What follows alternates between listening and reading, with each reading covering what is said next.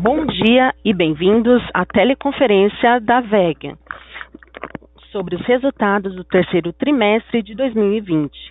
Informamos que estamos transmitindo esta teleconferência acompanhada dos slides em nosso site de Relações com Investidores no endereço ri.veg.net. E após sua conclusão, o áudio estará disponível em nosso website de RI. Caso necessitem de alguma assistência durante teleconferência, queiram, por favor, solicitar a ajuda de um operador digitando asterisco zero. Quaisquer previsões contidas neste documento ou eventuais declarações que possam ser feitas durante a teleconferência acerca de eventos futuros, a perspectivas dos negócios, as projeções e metas operacionais e financeiras e ao potencial de crescimento futuro da VEG constituem-se em meras crenças e expectativas da administração da VEG, baseadas nas informações atualmente disponíveis. Estas declarações envolvem riscos e incertezas e, portanto, dependem das circunstâncias que podem ou não ocorrer. Investidores devem compreender que condições econômicas gerais da indústria e outros fatores operacionais podem afetar o desempenho futuro da VEG e conduzir a resultados que diferem materialmente daqueles expressos em tais considerações futuras. Gostaríamos de lembrar que esta teleconferência está sendo conduzida em português com tradução simultânea para o inglês.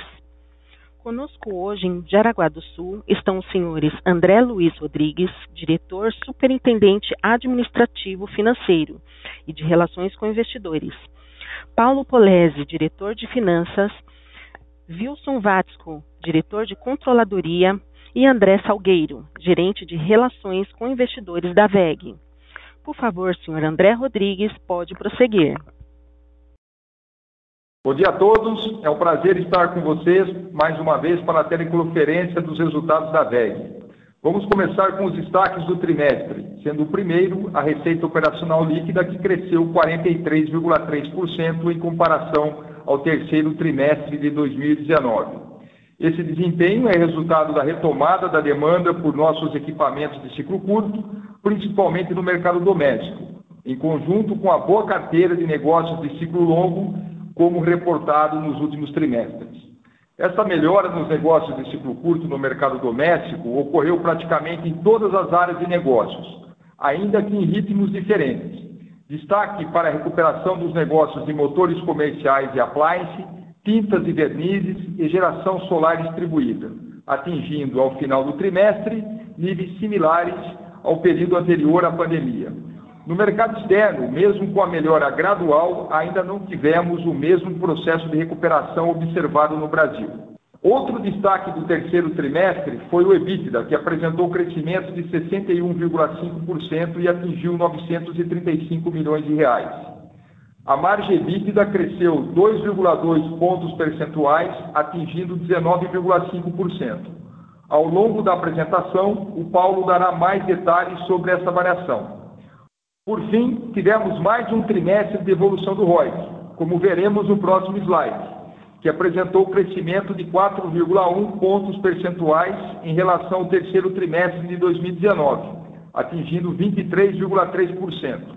A consistência desse indicador nos últimos trimestres é reflexo da melhora do nosso desempenho operacional demonstrado pela combinação de crescimento da receita e expansão da margem EBITDA, superando os investimentos realizados e uma menor necessidade de capital de giro neste ano. Passo agora a palavra para o Paulo Polese continuar.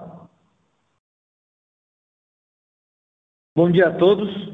Já no slide 5 apresento a evolução de nossas áreas de negócios nos mercados onde atuamos.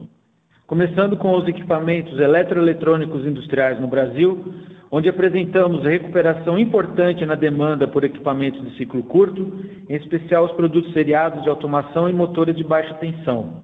Movimento este que pode ser associado a alta demanda nos setores de construção civil e agroindústria no período.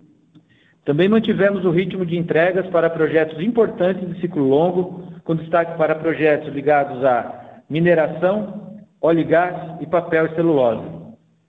A área de GTD foi novamente o destaque do trimestre, onde grande parte das receitas estão ligadas a equipamentos de ciclo longo. No Brasil, tivemos entregas para projetos importantes, principalmente ligados aos leilões de transmissão realizados nos últimos anos. Além deste bom desempenho, o negócio de geração solar distribuída, GD, de forma similar aos demais negócios de ciclo curto da companhia no Brasil, apresentou recuperação importante no trimestre, atingindo nível de atividade acima do primeiro trimestre deste ano.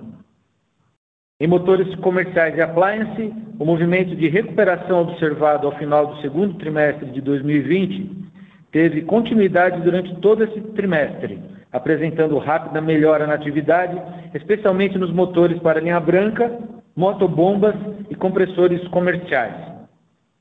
Em tintas e vernizes, também ocorreu uma rápida retomada nos negócios, apoiado na recuperação de segmentos importantes, como os de implementos rodoviários, máquinas agrícolas, linha branca e construção civil.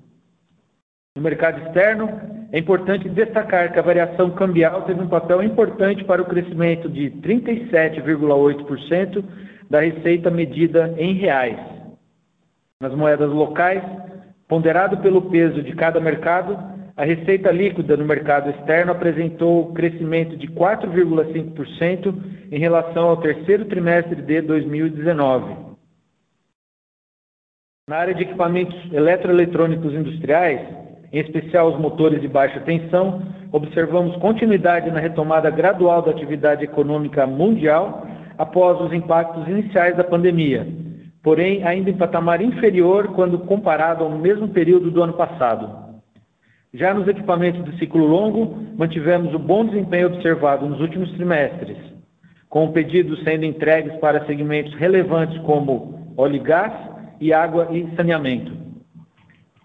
Na área de GTD, apresentamos outro trimestre de bons resultados, com a continuidade de entregas relevantes sendo realizadas nos Estados Unidos e México, com contribuição importante da sinergia entre as nossas operações na América do Norte. Em motores comerciais e appliance, nossas vendas apresentaram boa recuperação, com destaque para as operações da América do Norte, onde continuamos a aumentar a nossa participação de mercado nos Estados Unidos e no México. Já em tintas e vernizes, o bom desempenho foi impulsionado pela melhora em nossas operações da Argentina, após meses ruins em virtude da pandemia, bem como o avanço das vendas em outros países na América Latina, tanto em tintas industriais quanto em tintas para repintura automotiva. O slide 6 mostra a evolução do EBITDA no terceiro trimestre de 2020, onde apresentamos um crescimento de 61,5% em relação ao terceiro trimestre de 2019. A margem EBITDA fechou o trimestre em 19,5%, apresentando evolução de 2,2 pontos percentuais em relação ao terceiro trimestre de 2019.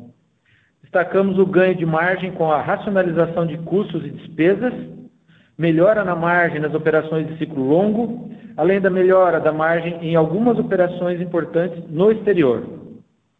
Importante destacar que nesse trimestre tivemos impactos não recorrentes de créditos ligados à lei de informática, no montante de 29 milhões de reais. Normalizando por este efeito, a margem EBITDA do trimestre teria sido de 18,9%. Finalmente, no slide 7, mostramos a evolução dos investimentos em CAPEX. No terceiro trimestre de 2020, os investimentos atingiram 148,7 milhões de reais, sendo 49% destinados ao Brasil e 51% às unidades do exterior, já demonstrando o retorno dos investimentos a níveis normais da companhia, após um momento de suspensão devido às incertezas provocadas pelo início da pandemia. Vale sempre lembrar que nosso sistema de produção é baseado no que chamamos de expansão modular, o qual permite ajustar o CAPEX de acordo com a demanda, maximizando o retorno sobre o capital investido. Com isso, eu finalizo minha parte e devolvo a palavra para o André. Muito obrigado, Paulo. Antes de passarmos para a sessão de perguntas e respostas, eu gostaria de reforçar algumas realizações recentes e comentar sobre as nossas perspectivas para o restante do ano de 2020. Com relação às realizações recentes, recebemos é, recentemente o prêmio de global de fornecedor do ano da Electrolux, um dos mais importantes fabricantes de eletrodomésticos do mundo, Esse prêmio é um reconhecimento pelo compromisso da VEG em sempre agregar valor aos nossos clientes, principalmente nos aspectos de inovação, qualidade, atendimento ao cliente e sustentabilidade. Consideramos essa proximidade com os clientes um dos grandes diferenciais da VEG e esse reconhecimento por parte de um cliente tão importante demonstra que estamos no caminho certo. Continuamos com o desenvolvimento do nosso negócio global de água e saneamento, prestando suporte às necessidades dos principais players desse importante segmento de mercado, resultando em novos negócios para a companhia, como os anúncios recentes de importantes projetos sendo realizados na Índia e no Oriente Médio.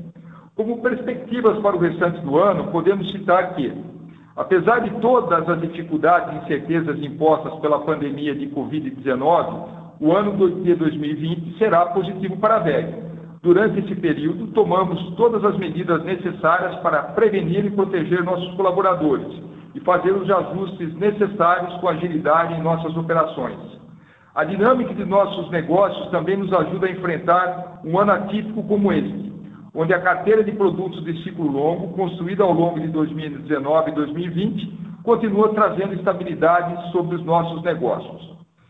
Enquanto que a demanda por equipamentos de ciclo curto mostra que já retornou no Brasil, no exterior estamos em processo contínuo de recuperação. E apesar da melhora apresentada nas margens da companhia, lembramos que elas podem apresentar volatilidade por conta das incertezas presentes no mercado e pela própria dinâmica dos negócios da VEG. É importante destacar que ainda tivemos alguns impactos pontuais nesse trimestre, como redução de jornada e despesas que não serão recorrentes em um ambiente de normalidade. Encerro aqui a nossa apresentação. Por favor, operadora, podemos seguir para a sessão de perguntas e respostas. Senhoras e senhores, iniciaremos agora a sessão de perguntas e respostas. Para fazer uma pergunta, por favor, digitem asterisco 1. Para retirar a pergunta da lista, digitem asterisco 2.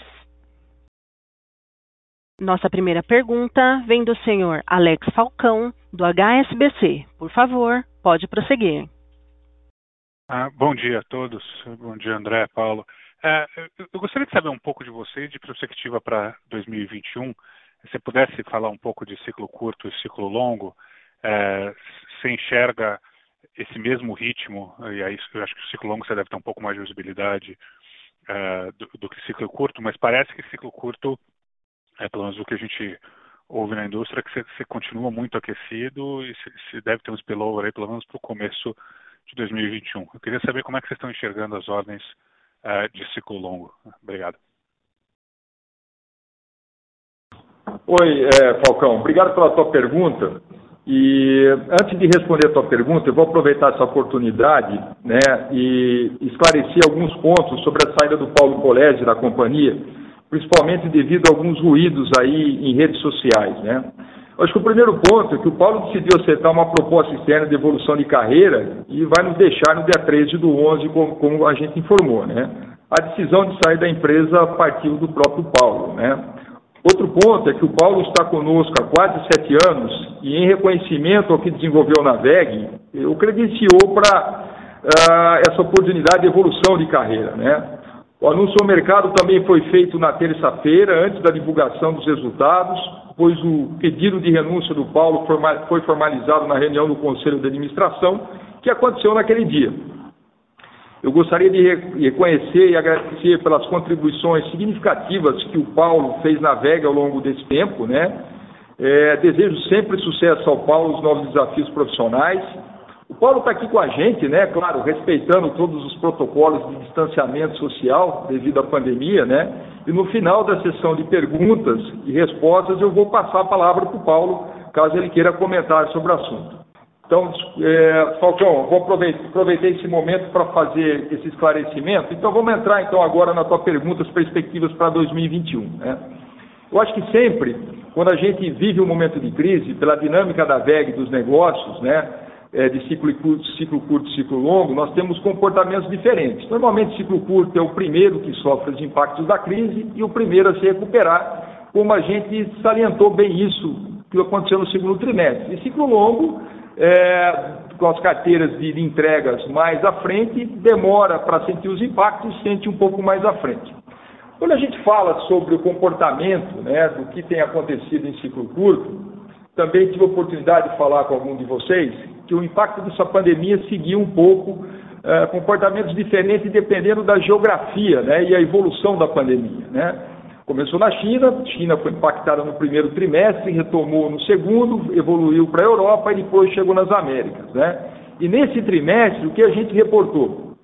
Que o Brasil, praticamente em todas as linhas de negócio de ciclo curto, uh, teve uh, uma recuperação pré-pandemia. Nós colocamos alguns destaques, dependendo do segmento. Né? Por exemplo, motores comerciais para appliance teve uma queda muito forte é, no, lá para o começo do segundo trimestre, recuperou muito rapidamente, né? E vem com desempenho muito bom, mas isso, esse comportamento foi ao longo aí no Brasil é, do terceiro trimestre foi muito positivo os negócios da VEG. E lá fora, né, sobretudo agora falando de Europa e Estados Unidos, a gente esperava que a recuperação fosse um pouco mais lenta, ela está acontecendo de forma gradual. Agora, nós não temos expectativa que ciclo curto, principalmente na Europa e Estados Unidos, vai ter uma retomada nesse ano ao mesmo período pré-pandemia, ao mesmo padrão pré-pandemia. Né?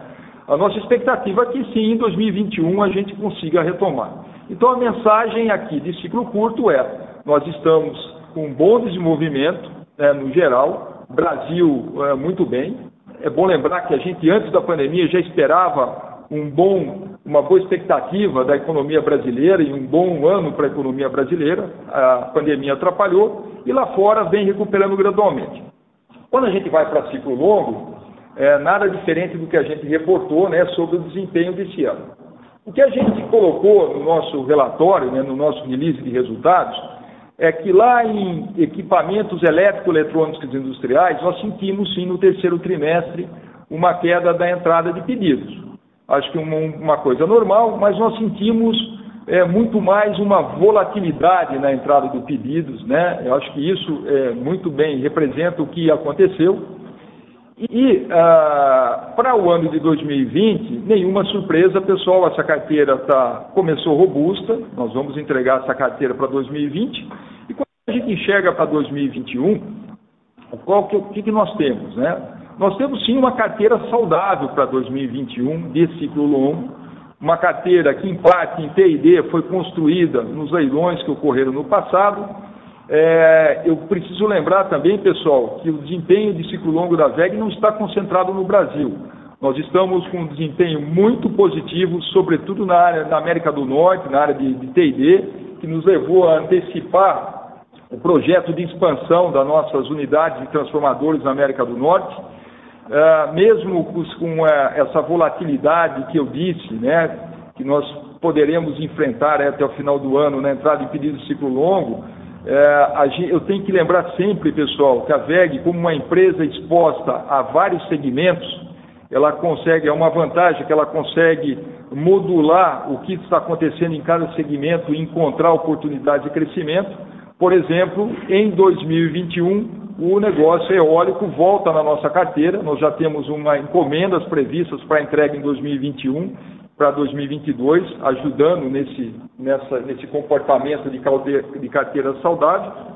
Então, Falcão, hoje o que a gente enxerga? A gente enxerga um, um cenário de retomada de ciclo curto, mais acentuado no Brasil e gradualmente lá fora. Uh, uma sinalização em equipamento eletroeletrônico industrial, que é a carteira ela sofreu uma volatilidade, nós temos que acompanhar agora como é que vai ser esse comportamento até o final do ano e reportando e reportando para vocês, mas que para 2021 a nossa carteira de ciclo longo continua saudável.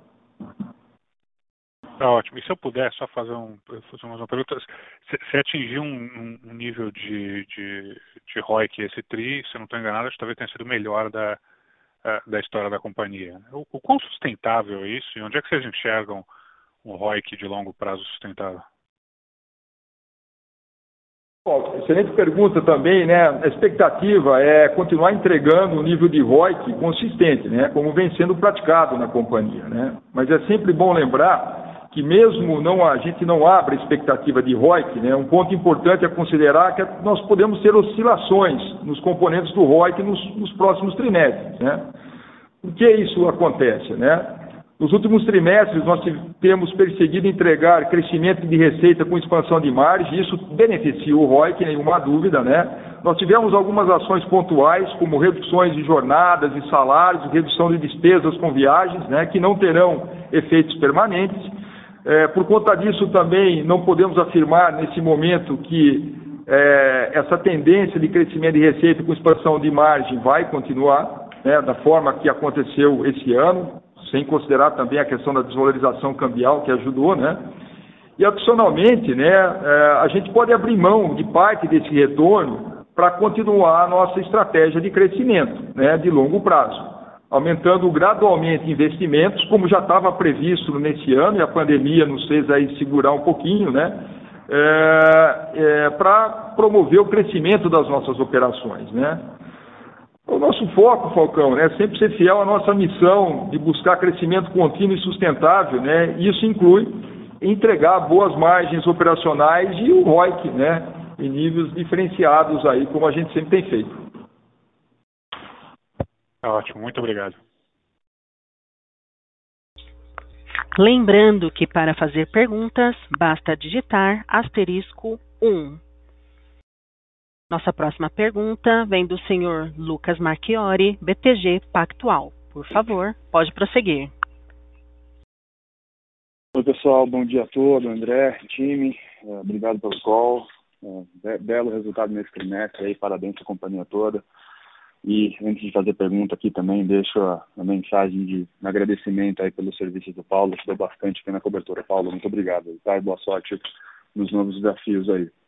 Pessoal, do meu lado, duas perguntas, uma de curto prazo e uma de longo prazo. No curto prazo, chamou atenção aqui essa alíquota efetiva de imposto nesse TRI que subiu um pouquinho, né? Vocês estavam vindo naquela, naquela taxa de 10% a 11% e veio um pouco acima disso nesse TRI. Queria entender o que, que teve ali, imagino que seja a lei de informática, mas explica para a gente como que isso se comporta nos próximos TRIs, ou qual deveria ser a alíquota efetiva que a gente tem que usar aqui uh, para fins de modelagem. E a segunda questão para longo prazo, discutir um pouco lei de saneamento, eu sei que é um tópico aí já batido para vocês, mas se vocês puderem dar uma ideia de quanto mais ou menos vocês estão olhando ser a relevância, digamos, da VEG dentro dos, dentro dos investimentos, né, dentro do CAPEX para saneamento aqui no Brasil e lá fora, né? Aqui no Brasil, imagino que é mais investimento em saneamento, enquanto lá fora você tem projeto de já de dessalinização, imagino que também tem outro tipo de equipamento envolvido. Então, eu queria saber quantos por cento do CAPEX, tanto para água, ou Brasil ou fora, o que, enfim, que vocês conseguirem passar, desse tipo de investimento representa o addressable market aí para a VEG para facilitar a conta aqui de potencial de mercado. É isso, pessoal. Obrigado. Oi, Lucas. É, bom dia, André Salgueiro aqui. Eu, eu, vou responder a questão com relação à alíquota efetiva e depois eu passo para o Paulo Polese falar aqui da parte de saneamento. É, de fato, você já mencionou, até na própria pergunta, né, a gente teve é, aquela reclassificação dos créditos da lei da informática, então esse valor é, saiu ali é, da, da, linha de imposto e foi é, para a linha do EBITDA, é, e isso fez com que a alíquota efetiva ela ficasse mais alta este trimestre. Né? Fazendo esse ajuste, você observa que a gente já roda num, num patamar de alíquota efetiva muito próximo ao que a gente vinha rodando, que é um patamar que a gente acredita como é, normal. É, não temos nenhuma indicação é, de que deveria mudar no curto prazo. Né? Então, foi, foi só isso que aconteceu de diferente nesse trimestre. E, é, o Lucas, é, bom dia, obrigado aí pela, pela mensagem. É, indo aqui para a parte do saneamento, é, a gente acompanha as notícias, né? já, já saiu no trimestre anterior é, o marco de saneamento, o mercado abriu com perspectivas e potencial de negócios aí em uma década futura, em torno de 700 milhões de reais. Esse valor foi sendo ajustado agora atualmente, agora fala-se algo próximo a 500 bilhões de reais mas todavia é, é um, um, investimento muito, muito relevante, muito importante. É, no caso da VEG aqui, a, a, o segmento de água e saneamento é um dos principais segmentos de mercado para nós, né? Foi tema até do, do último VEG B, a gente falou bastante disso. A gente fornece equipamentos nesse setor no Brasil há muitos anos, não só os motores, também inversores de frequência, outros equipamentos de automação e até tintas para tubulações de água de esgoto. Então, a VEG tem um portfólio de produtos relevante nessa área. É, é vale destacar que agora também com as soluções da indústria 4.0, é, as nossas soluções também podem ser aplicadas nesses projetos. E, Lucas, é, é difícil a gente quantificar em termos de receita, porque depende muito das características de cada projeto, né? É, mas, de forma geral, dá para dizer que é um mercado bastante endereçável para os nossos negócios e um range que, que a gente trabalha é em torno de 4% a 5% do valor total do CAPEX desses projetos. Então, vocês conseguem trabalhar nesse, nesse fator. Eu, concluo aqui que, salientando que é, cada projeto pode variar, né, de fatores importantes do tamanho, complexidade, mix produto envolvido, né? E também da nossa capacidade para capturar novos potenciais. E a gente acredita que a aprovação desse novo marco é muito importante para o Brasil e pode trazer novas oportunidades de vendas para a VEG nos próximos anos. Obrigado, Paulo. E só para esclarecer, na parte internacional, poderíamos usar essa mesma estimativa também, né? 4 a 5% não deveria ser muito diferente do local, ou tem alguma diferença aí? Pode trabalhar com esse, com esse número também, Lucas. É, são projetos pontuais, né, em países diferentes, mas é um projeto que você pode trabalhar também. Perfeito, Paulo. Obrigado. Bom dia a todos. Nossa próxima pergunta vem do senhor Vitor Mizusaki, do Bradesco BBI. Por favor, pode prosseguir. Oi, uh, bom dia e, e, parabéns pelo resultado. É, eu tenho duas perguntas. É, a primeira, André, você mencionou um pouco né, do, do, do, outlook para a operação no, no, exterior, mas quando a gente pega o resultado do, do terceiro TRI, é, chamou bastante atenção né, o crescimento de receita na, na Europa. É, você consegue dar um pouco mais de granularidade, né? Que, que, quais foram os principais drivers né, para esse crescimento de, de receita é, em moeda estrangeira na, na, Europa? E a segunda pergunta, um pouco mais relacionada ao motor elétrico para o setor de home appliance, é, a gente começa a ver né, uma preocupação de que, de repente, é, quando acabar o auxílio do, do, governo, né, de repente pode ter algum impacto é, nesse segmento. É, eu queria entender se vocês estão vendo alguma mudança de, de comportamento do, do, dos seus clientes é, para esse segmento específico. Obrigado. Oi, Vitor. Bom dia. O André Salgueiro aqui. Eu vou, vou responder sobre a Europa, depois passo para o André Rodrigues para falar de appliance. É, com relação à Europa, de fato, sim, a performance vem, vem boa, né, já há alguns trimestres, é, mesmo no cenário é, de pandemia.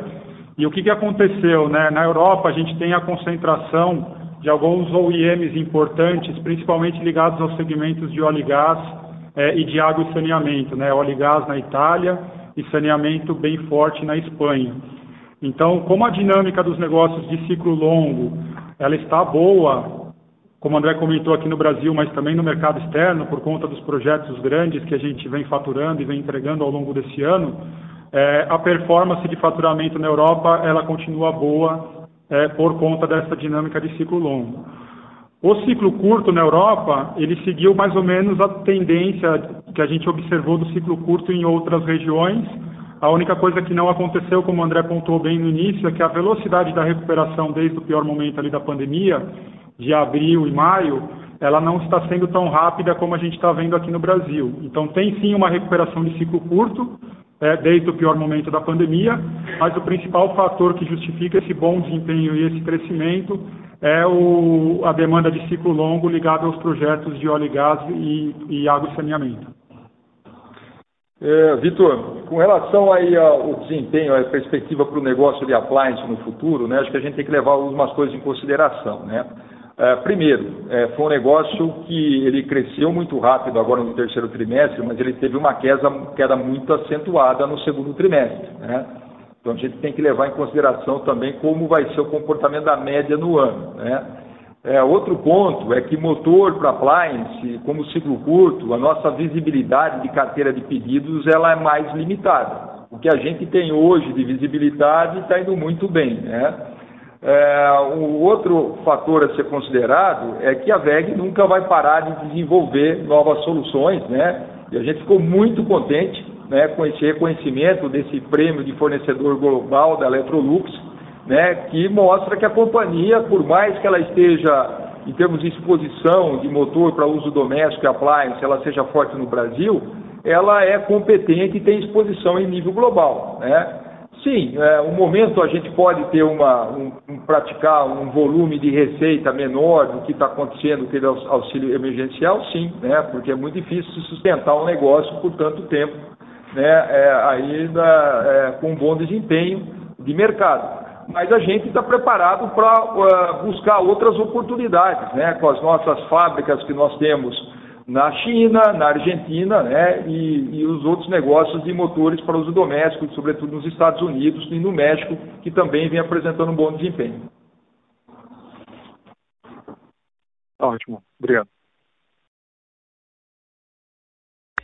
Novamente, para fazer uma pergunta, a favor digitar asterisco 1. Nossa próxima pergunta vem da senhora Caterine Kiselar, Banco do, Brasil, Banco do Brasil. Por favor, pode prosseguir. Bom dia, prezados. Parabéns pelos resultados. É, aqui também, em nome do BBBI, desejamos sucesso ao Poleve nesse novo desafio. É, e aqui do meu lado, duas perguntas, por gentileza. Bom, a primeira pergunta tem muito a ver com a pergunta dos colegas também, é sobre os impactos aqui de, nos negócios de ciclo longo, que muito nos interessa aqui, até mesmo para modelar e prever algum comportamento. É, o que a gente pode esperar, já a companhia já sinalizou que o impacto eventual seria a partir de 2021, o que a gente pode esperar de comportamento e o que a companhia tem feito em termos de estratégia para mitigar esse, esse impacto ou até mesmo diminuir essa janela de impacto para para que prejudique as operações o mínimo possível. E a minha segunda pergunta tem a ver com as iniciativas relacionadas a negócios digitais, né? Vocês podem dar um follow-up para a gente, como está a captura de sinergias nesse sentido, é, como é, essa frente tem contribuído com a construção do portfólio de produtos é, e inovação, e quando que a gente pode é, ver sensibilizados os resultados aí dessa frente. Muito obrigada.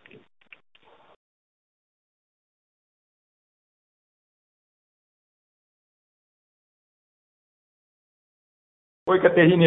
É, é, desculpa, talvez aí a, o, o som não foi tão claro aqui para a gente, né? Mas deixa eu ver se a gente conseguiu pegar todas as suas perguntas, né? A questão de, de ciclo longo, né? Para um pouco mais à frente, né? Como eu disse antes, a gente vai estar acompanhando, né? Mas a gente vê que a companhia tem trabalhado em novas frentes para capturar boas oportunidades, né? Uma, uma informação bem importante aí foi muito, muito importante para a VEG, né, que a gente divulgou recentemente, nós conseguimos aí a, a ser o fornecedor dos grandes motores de alta tensão, com um projeto que é o maior projeto de irrigação é, a, por elevação no mundo, que está sendo realizado hoje, construído na Índia, e a VEG vai ser o, o, o fornecedor dos motores de alta tensão, dos grandes, a gente está falando de grandes máquinas aí, né, são 22 motores, se eu não me engano, gigantescos, né? Para esse projeto, né, que mostra que a companhia está buscando oportunidades é, de reforçar essa carteira de ciclo longo um pouco mais à frente até. Né? É, Estados Unidos também, México, com transformadores também muito positivo. Né? Então, hoje o que a gente enxerga né, é que tem sim oportunidades, a gente vai continuar monitorando essas oportunidades. É, com relação aí a, a, uma das perguntas, a VEG, uma atualização sobre a VEG Digital, né? Uh, eu tive a oportunidade de escrever um pouco a nossa estratégia, né, é, na, nossa, na, na, última, no último call, né, de conclusão, que a gente chamou de uma estratégia de curto prazo, uh, e a oportunidade que a, que a, gente chama da VEG Digital Solutions, aí pode agregar em soluções adjacentes, né, ou seja, né, complementar os portfólios de, de produtos e soluções tra, é, tradicionais da companhia, procurando agregar valor a, a esses negócios, né. Eu também disse né, na, no call passado que esse processo né, de entrada da companhia negócios digitais é uma jornada que a gente está construindo passo a passo, né, dentro da filosofia de trabalho aí da VEC. Né. É, depois da aquisição das quatro empresas né, e desenvolvimentos internos também, que a gente já tinha iniciado na VEG, hoje, né, o que, que eu posso apresentar de atualização né, do que a gente discutiu no último call? Né? Nós já temos três soluções prontas né, sendo oferecidas ao mercado. Né? Uma delas, o VEG Motor Fleet Management, né, que é capaz de gerenciar em tempo real toda a frota de acionamento de uma indústria, desde os motores, passando pelos drives de automação, incluindo até mesmo os equipamentos ah, acionados pelos motores, como bombas e compressores. A segunda, o que a gente chama de VEG Energy Management, né, que é a possibilidade é, de fazer a gestão do consumo de energia elétrica nas fábricas em qualquer nível, né, planta, linha de produção ou máquina. E a terceira, a VEG Smart Machine, a nossa plataforma baseada em cloud computing, que permite aí à indústria acompanhar o desempenho e a operação de, de suas máquinas em tempo real, otimizando a sua produtividade. Adicionalmente, né, a gente está trabalhando também para integrar né, as nossas recentes aquisições inteligência artificial, né, como foi a, a MVIS e a BeerMind, permitindo adicionar novas camadas é, de inteligência artificial e ofertar nas nossas soluções. E sem esquecer também né, das outras aquisições que foram realizadas em 2019, que vêm auxiliando em nossa estratégia de participação de mercado. Né? É, a primeira de gerenciamento inteligente de energia através de soluções de telemetria da V2Com e de gestão né, da produção e chão de fábrica através das soluções de MES, o Manufacturing Execution System, da PPI Multitask. Né? É, o que eu posso dizer, né? A expertise da VEG aplicada no desenvolvimento de tecnologias mais eficientes para o crescimento contínuo da indústria 4.0. Então, essa é a atualização que eu passo hoje sobre como isso vem se desenvolvendo na companhia. Excelente, muito obrigada pelas respostas e pelas atualizações. Obrigada.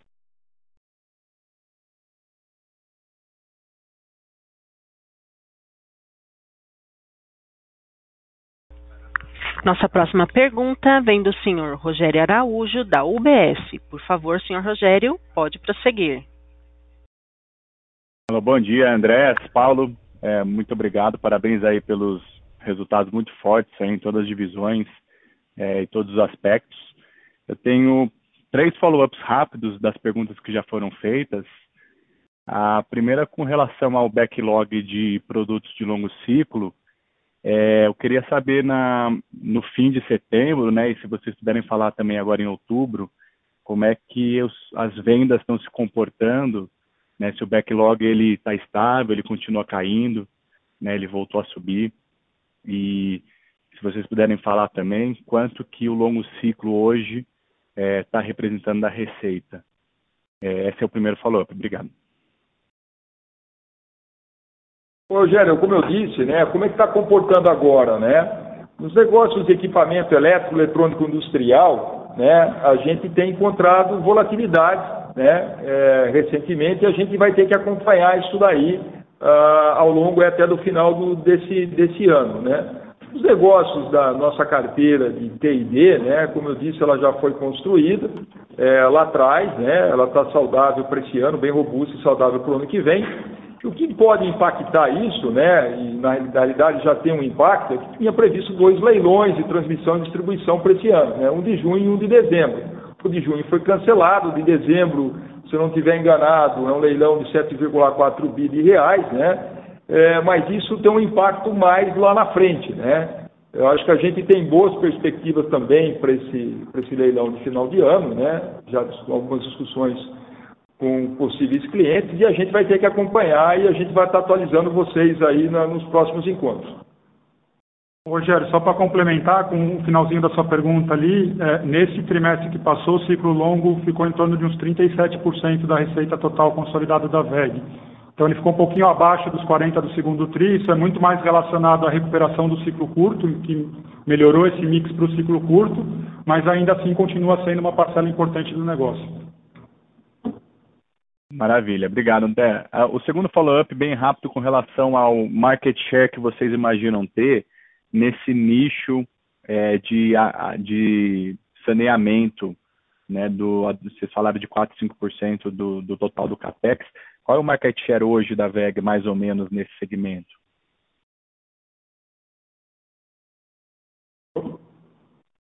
Oi, Rogério. É, na verdade, assim, ó, é difícil dizer o market share no segmento, né?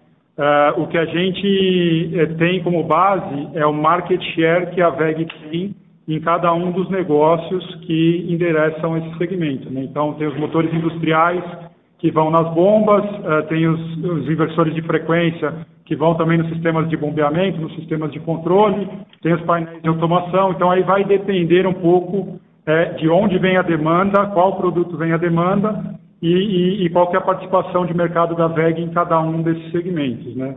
É sempre bom comentar que, na verdade, o, o, pelo nível de investimento e o tamanho do mercado, é, pode ser que os players que vão participar desse mercado, desse investimento, sejam players que vêm de fora e muitas vezes podem considerar comprar os equipamentos também de fora do Brasil. Né? Então a gente precisa observar todas essas dinâmicas. Por isso que é muito difícil a gente passar uma estimativa do market share exato do mercado. A gente vai precisar ver a evolução como é que vai acontecer, quem vão ser os players que vão é, ser os responsáveis por fazer esses projetos acontecer, se a contratação dos equipamentos vai ocorrer aqui no Brasil ou no mercado externo, e aí sim a gente consegue ter uma visão é, mais do mercado lá na frente. Né? Nesse momento é, é difícil a gente fazer essa estimativa.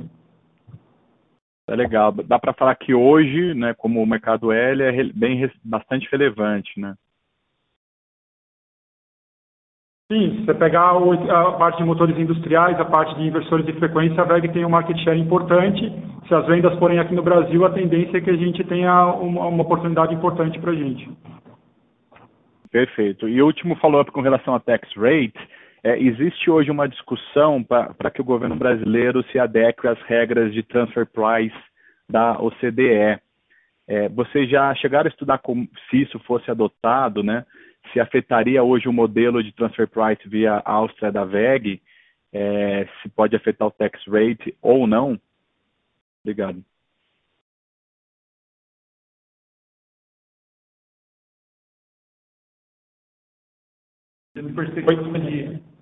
Oi, Rogério. É, na verdade, assim, a gente tem alguns estudos, é, não teria um impacto muito grande, né?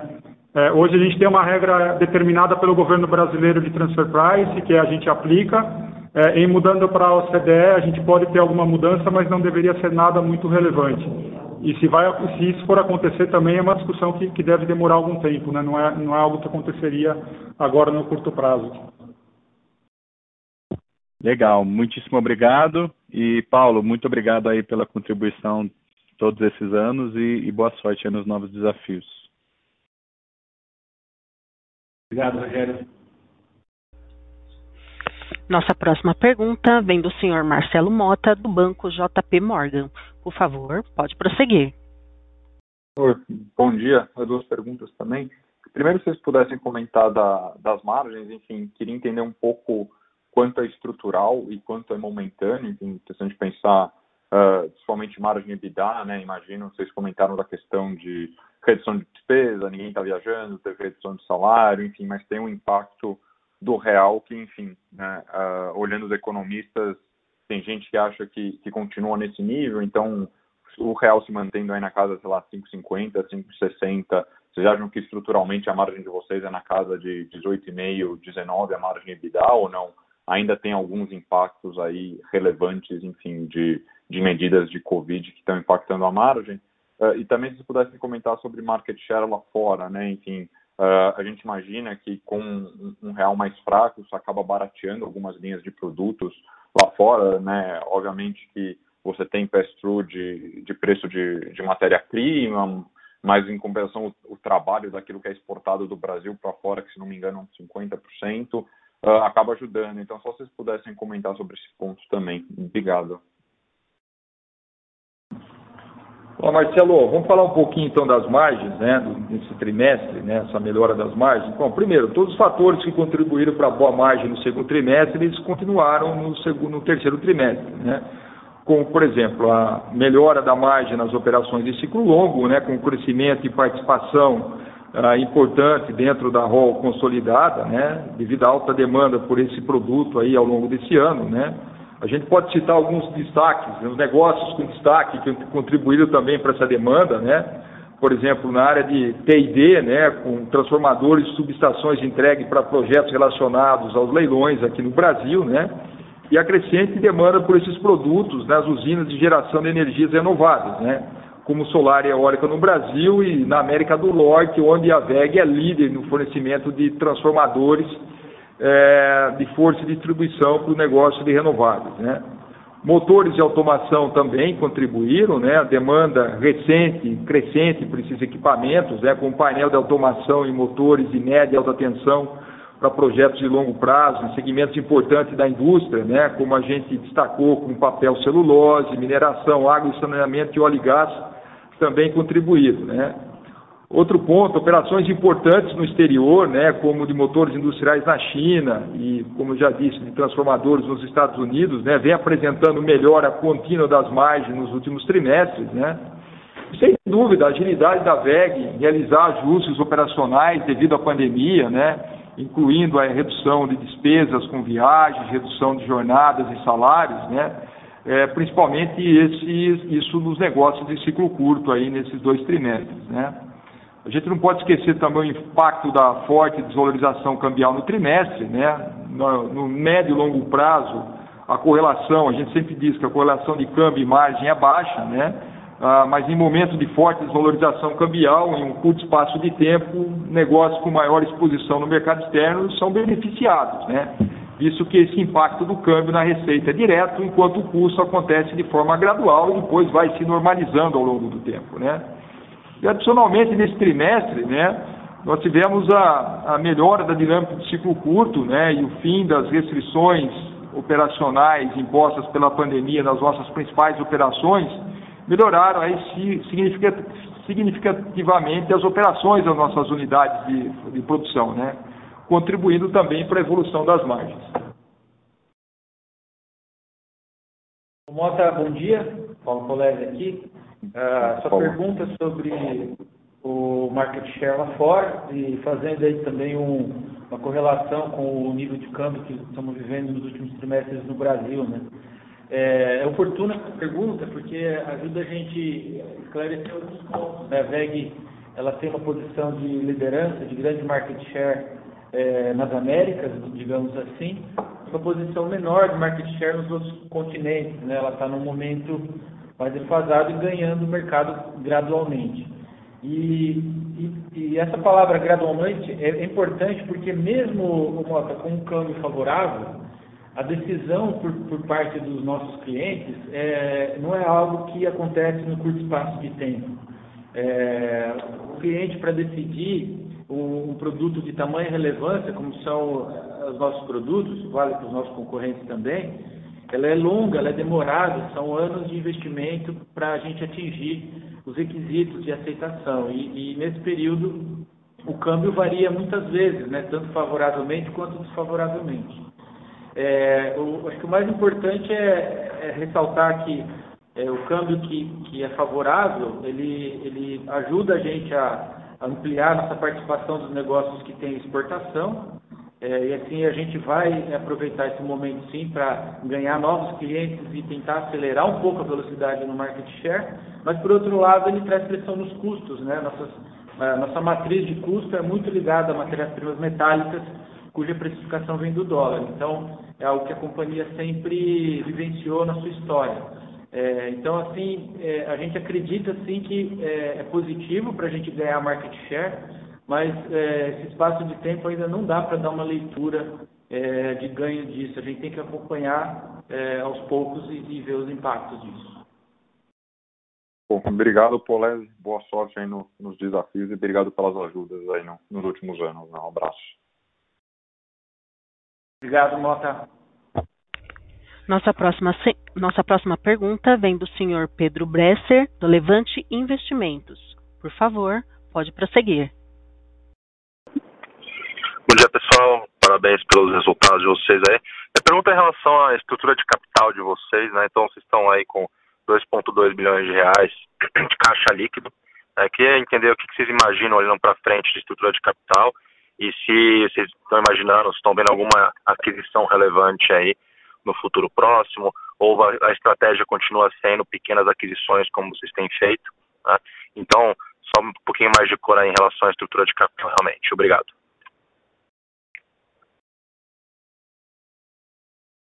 Olá, Pedro, bom dia. É, falar um pouquinho aqui da sua pergunta do, do caixa e tudo mais. Acho que prefiro começar a resposta falar de, da, da forma que a VEG entende a estrutura de capital. Na verdade, a gente é, foca muito naquilo que a gente chama de uma vantagem competitiva da companhia, é, que é a flexibilidade financeira é algo que a companhia não abre mão e essa flexibilidade se mostrou muito importante ao longo da história da VEG para que a gente mantivesse nosso foco na estratégia e no longo prazo. Né?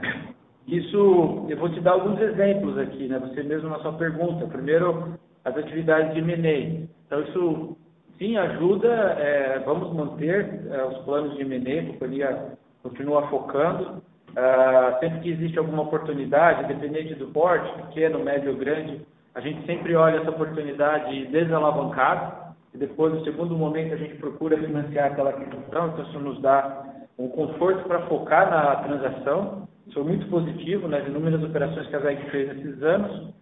Nos permite também é, manter o foco no, nos ativos imobilizados, como as novas fábricas. Né? A VEG tem feito expansões importantes aí, principalmente internacionalmente, os casos conhecidos de México e China.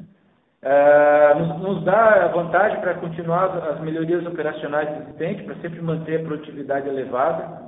E o, esse caixa a gente vai usar para isso, né? É, continuar usando para isso. E por fim, não posso deixar de falar os investimentos em P&D. A VEG tem um histórico de investir aí perto de 3% da receita, historicamente e o caixa vai para isso. Né? E manter, por fim, um fluxo de é, JCP dividendos saudável, a companhia tem um perfil bastante estável disso e essa geração de caixa ajuda.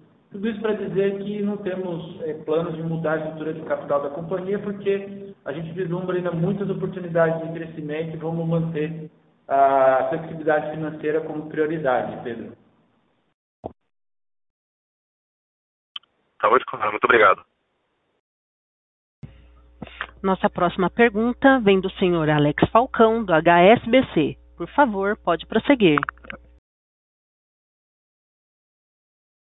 Ah, obrigado pelo follow-up. Eu, eu, queria só, só, entender um pouco o ciclo de, de placa solar. Você, quer dizer, eu estou olhando aqui um pouco da, da, da importação é, pelo site do, do Comex é, e você teve uma, um, uma volta relevante, né? você quase dobrou em setembro o, a importação que você teve tanto em agosto quanto em, em julho.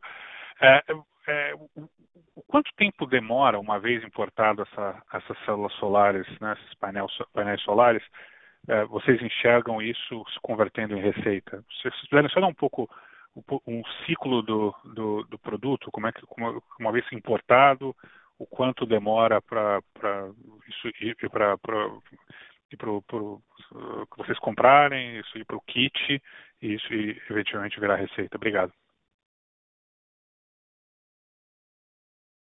Oi, Falcão, o André Salgueiro aqui. É, na verdade, o, esse, o indicador que você está acompanhando é, é o, o de indicador de importação de painéis, né? E aí tem o timing de ter todo o desembaraço ali da mercadoria, é, essa mercadoria chegar é, no nosso centro de distribuição, é, e aí a gente vender e fazer o. tem o estoque no centro de distribuição e girar. Né? O que a gente tem medido é mais ou menos o quanto tempo a gente demora entre a data do pedido é, e quanto tempo a gente demora para entregar isso para os clientes. Então, assim, é difícil a gente afirmar do momento que o painel é internalizado aqui no Brasil até ele virar faturamento é, quanto tempo demora, né? vai depender muito do estoque de cada um e qual é o prazo de entrega é, de cada um dos players. Né? No nosso caso, é, eu diria para você que é um prazo que deve ficar em torno de um mês, talvez um pouquinho mais do que isso, mas isso pode variar é, dependendo de cada player no mercado. Tá, e aí, só complementando, quer dizer, uma vez que, que isso entra no, no, CD, não demora um outro mês, né? Quer dizer, você está falando entre um e dois meses entre esse dado que a gente está olhando e isso virar receita efetivamente. Acho que é, é razoável, não? Isso, mais ou menos isso. É, porque você tem o giro do próprio estoque do CD, né? Mas colocando tudo na conta, vai dar por aí os, os dois Sim. meses. Você diria que, você diria que em solar específico tá, tem tido uma corrida uh, por conta dessa, desse, dessa possibilidade de mudança de legislação. Todo mundo está querendo instalar agora justamente porque você, você vai, você, né, pelo menos o que a gente tem lido é que você teria um, um, um, uma possibilidade de retroagir e você não, não pagar uh, pelo uso da, uh, da infraestrutura. Você acha que vocês estão vendo isso? Sim, é, ajuda. É, acho que principalmente para um, para um, tipo específico de projetos, que são aqueles projetos de médio porte, é, onde o pessoal faz o projeto para comercializar a energia, é, tem, tem, tido sim uma procura grande. É, então é um dos fatores que está ajudando. Né? A gente acredita que o mercado solar, de geração solar, é, ele faz sentido no mercado brasileiro, mesmo com uma eventual mudança regulatória. É, então, é um mercado que deve continuar demandando é, no médio e longo prazo. Né? A gente sempre fala, o Brasil tem é, boas condições de sol, tem o preço de energia cara, então isso faz todo sentido quando você pensa no investimento em geração solar. É, a mudança regulatória ela pode é, diminuir um pouco o ritmo de investimento no setor quando ela acontecer, mas não é algo que deveria impactar é, o trend de crescimento do segmento. Né? Então, é difícil até estimar nesse momento quando essa mudança regulatória vai ocorrer. Enquanto ela não ocorrer, tende a continuar aí tendo perspectivas boas de crescimento. Após a mudança, pode ter uma desaceleração, mas o mercado continua fazendo sentido, né? Então ele deve continuar se desenvolvendo num ritmo um pouco mais lento. Ótimo, obrigado. Lembrando que para fazer perguntas, basta digitar asterisco 1. Encerramos neste momento a sessão de perguntas e respostas. Gostaria de passar a palavra ao senhor André Rodrigues para as considerações finais. Por favor, senhor André, pode prosseguir. Olá. Uh, pessoal, antes das minhas considerações finais, eu gostaria de passar a palavra ao Paulo aqui para algumas, algumas, algumas palavras. Obrigado, André, pela oportunidade de me despedir de tantos colegas, eh, analistas, investidores, com os quais eu tive satisfação de conviver esses quatro, quase sete anos eh, aqui na VEG. Eh, pessoal, sempre fui atrás dos meus objetivos. Um deles foi conquistar a posição de liderança numa organização, quis o destino que fosse outra empresa. Decisão muito difícil, mas eu deixo uma empresa maravilhosa. Nem preciso falar da VEG, né? Mas importante é que fiz muitos amigos, aprendi muito a valorizar os aspectos culturais e de respeito às pessoas por aqui, né? Eu me orgulho por ter feito parte dessa grande trajetória da VEG, do trabalho em equipe que nós fazemos no RI, sempre priorizando o atendimento ágil e, com qualidade a vocês que sempre estão prestigiando a companhia, né? É, por fim, eu quero agradecer a, a vossa parceria, André Rodrigues, André Salgueiro, Wilson Vasco, e o um agradecimento todo especial ao time de RI, que não está aqui na sala agora, mas está nos ouvindo, que é o Eduardo, a Andressa, o Felipe e o Rafael. Muito obrigado e sucesso a todos nós. Obrigado, Paulo. E antes do encerramento, eu gostaria de lembrar que no dia 12 de novembro nós teremos aí o nosso VEG Day. Nesse ano, devido às restrições impostas pela pandemia, num formato menor, virtual, e nesse encontro, o Rari e eu teremos o prazer de atualizar a todos vocês sobre a, as perspectivas futuras da companhia, o que a companhia está desenvolvendo. Muito obrigado a todos, né? E então até no dia 12 de novembro, no nosso VEG Day 2020. Um abraço. A teleconferência da VEG está encerrada. Agradecemos a participação de todos e tenham um bom dia.